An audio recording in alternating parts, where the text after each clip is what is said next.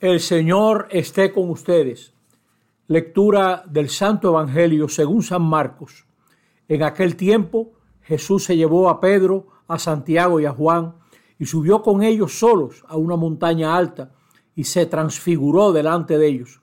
Sus vestidos se volvieron de un blanco deslumbrador, como no puede dejarlo ningún batanero del mundo. Se les aparecieron Elías y Moisés conversando con Jesús.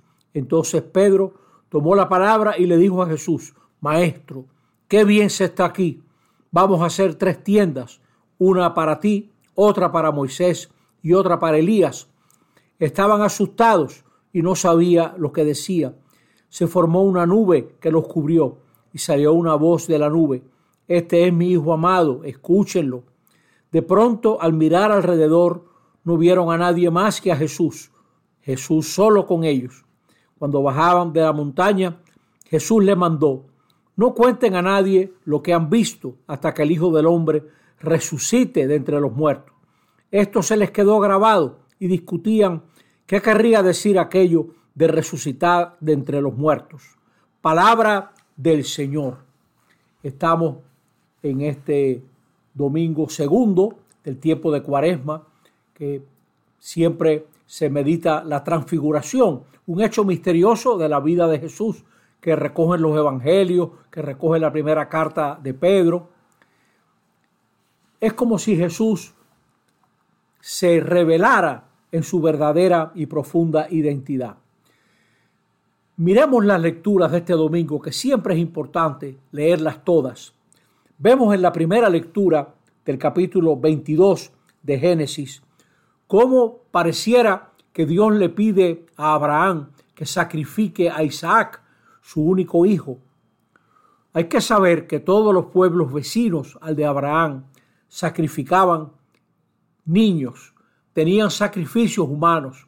Era muy corriente el sacrificar algún niño para que los demás vinieran bien, para que los dioses estuvieran contentos. Ese eran sociedades muy sanguinarias.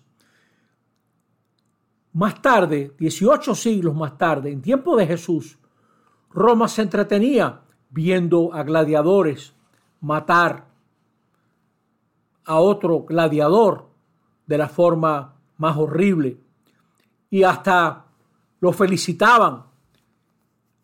No nos extrañemos en nuestros días. Existen cantidad de jueguitos electrónicos donde un niño, sabe Dios cuánta gente mata en un rato apretando botones, ¿no? Nos entretenemos en la, en la violencia. Abraham siente que Dios le pide que entregue a su hijo. Vive la muerte de tener que entregar lo que más aprecia. Pero en realidad Abraham es figura de Dios, figura de ese Dios que nos entrega a su hijo, a nuestra historia, a nuestra situación. Dios expone a su Hijo por nosotros. Y Abraham se fió de Dios y Dios le cumplirá la promesa. La fe de Abraham en Dios hizo nacer el pueblo de Israel. La fe de Jesús en Dios nos ha reunido como iglesia. Aquí vamos caminando la cuaresma y ella nos permite entrar en caminos que parecen de muerte, de renuncia, de dejar aspectos y cosas y personas que valoramos, renunciando a todo, fiándonos de la palabra de Dios. Y Dios siempre responde, hay algo más que las promesas, hay algo más que lo que amamos. Dios mismo es mayor que todo lo que nosotros entendemos y valoramos. No nos quedemos en cosas, no nos quedemos en personas, busquemos al Señor de la vida. Tenemos como ejemplo a Abraham.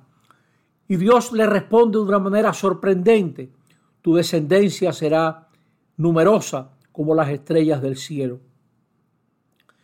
Ahora en cuaresma aprendamos a decir como el salmista, tenía fe aun cuando dije, qué desgraciado soy. En situaciones de muerte, sepamos que Dios nos mira, que tenemos como ejemplo a este Jesús que caminó caminos de muerte. Y en el Evangelio vemos a Jesús hablando con Elías y Moisés las grandes figuras del Antiguo Testamento. Jesús dialoga con ellos. Este pasaje de la transfiguración tiene muchos elementos que recuerdan el Sinaí. Es una montaña, se oye la voz, hay una nube, pero lo que se entrega aquí no es la ley. Lo que se nos entrega es el mensaje y la persona de Jesús, para que nosotros nos atrevamos a entrar en la cañada oscura, entrar en los caminos difíciles. De eso se trata la cuaresma, para que nosotros podamos también ir por la cruz a la luz. Nos va salvando la fe de Jesús. Fíjense cómo Pedro, que como nosotros entiende muy poco, Pedro se quiere quedar, Pedro quiere agarrar lo divino, lo sagrado, e instalarse en lo sagrado. Pero lo sagrado que se revela en Jesús no es para instalarse, es para caminar con Él, es para vivir su proyecto. Y por eso Jesús baja a Jerusalén. Esa situación que Él no controla, la situación amenazadora que bordea el abismo del fracaso, del rechazo, de la muerte. Se trata de ahora en cuaresma entrar en esa fe, la fe de Jesús, pero también la fe de Dios. El Padre se fía y entrega a su Hijo. El Padre es como si el Padre creyera en nosotros, creyéramos en lo que su entrega es capaz de hacer en nosotros. El Padre no se guarda a Jesús. Preguntémonos qué tenemos derecho a guardar nosotros. No tenemos derecho a guardar nada si el Padre entrega a Cristo, si el Padre nos entrega a su Hijo. Entonces sigamos a este Jesús que va caminando con fe. Sigamos a este Jesús durante esta cuaresma para que nuestra victoria sea la victoria de Jesús. Que nosotros también tengamos como respuesta a nuestra fe esa plenitud que Dios da. Es verdad que pareciera a veces que tenemos que dejar lo que más valoramos, pero en nombre de Dios podemos entrar en esa oscuridad, seguros de que así como el Padre iluminó a Jesús, también nos iluminará a nosotros con la luz de la vida y de la resurrección. Que así sea. Amén.